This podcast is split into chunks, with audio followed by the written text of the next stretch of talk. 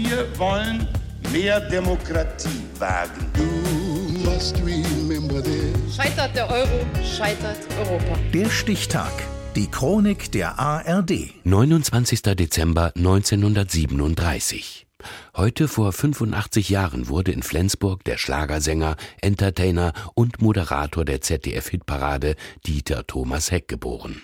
Jörn Albrecht. Rainer Farb. Das Studio 1 der Berliner Union Film, aus dem drei Jahrzehnte lang die ZDF-Hitparade gesendet wurde, bebt. 20 bis 30 Millionen Menschen sitzen zu Hause an den Fernsehgeräten. Und hier kommt er mexikanisch-spanisch mit Fiesta Mexicana Rex Gildo, die Neuen. Die Ansagen des Mannes sind preußisch zackig, sein Auftritt stets in Anzug und Krawatte. Spaniens Gitarren. Und das sind Cindy und Sperg. Startnummer 3. Zum dritten Mal dabei. Dieter Thomas Heck steht im Dienst des deutschen Schlagers. Es gibt so viele Menschen, die sich nur Englisch anhören oder Französisch anhören oder was auch immer. Aber es darf nicht Deutsch sein.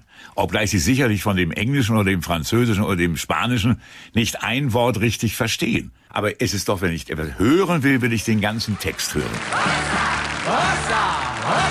Sein Hitparadenpublikum bleibt verschont vom Beben der späten 60er und 70er Jahre, Aufbegehren, Drogen, Subversivität, Rock.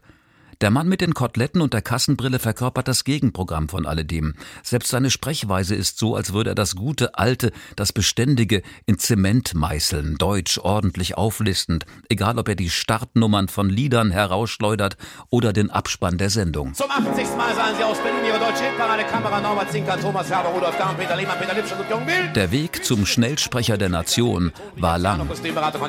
Im Krieg wird er, gerade fünf Jahre alt, bei einem Bombenangriff auf Hamburg im Keller verschüttet. Ein Scheißgefühl.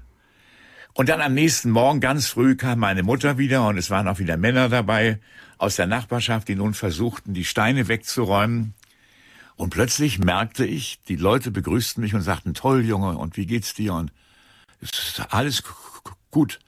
Es, es geht mir gut. Das Stottern bleibt.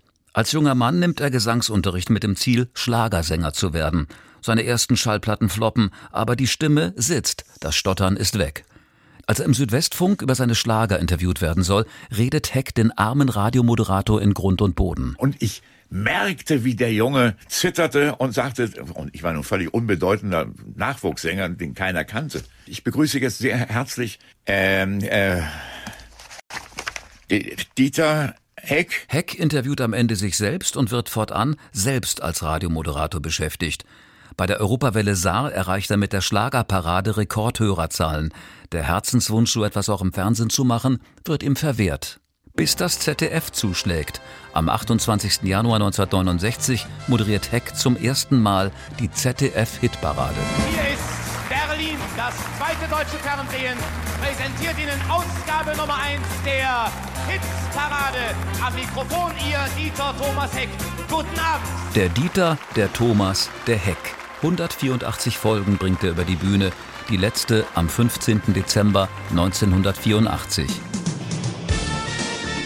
Aber die Karriere geht weiter mit der Quizsendung Pyramide oder einer Wohltätigkeitssendung für Millionen.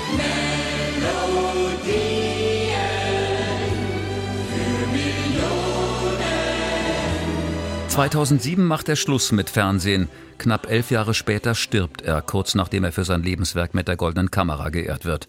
Heute wäre Dieter Thomas Heck 85 geworden. Der Stichtag. Die Chronik von ARD und Deutschlandfunk Kultur. Produziert von Radio Bremen.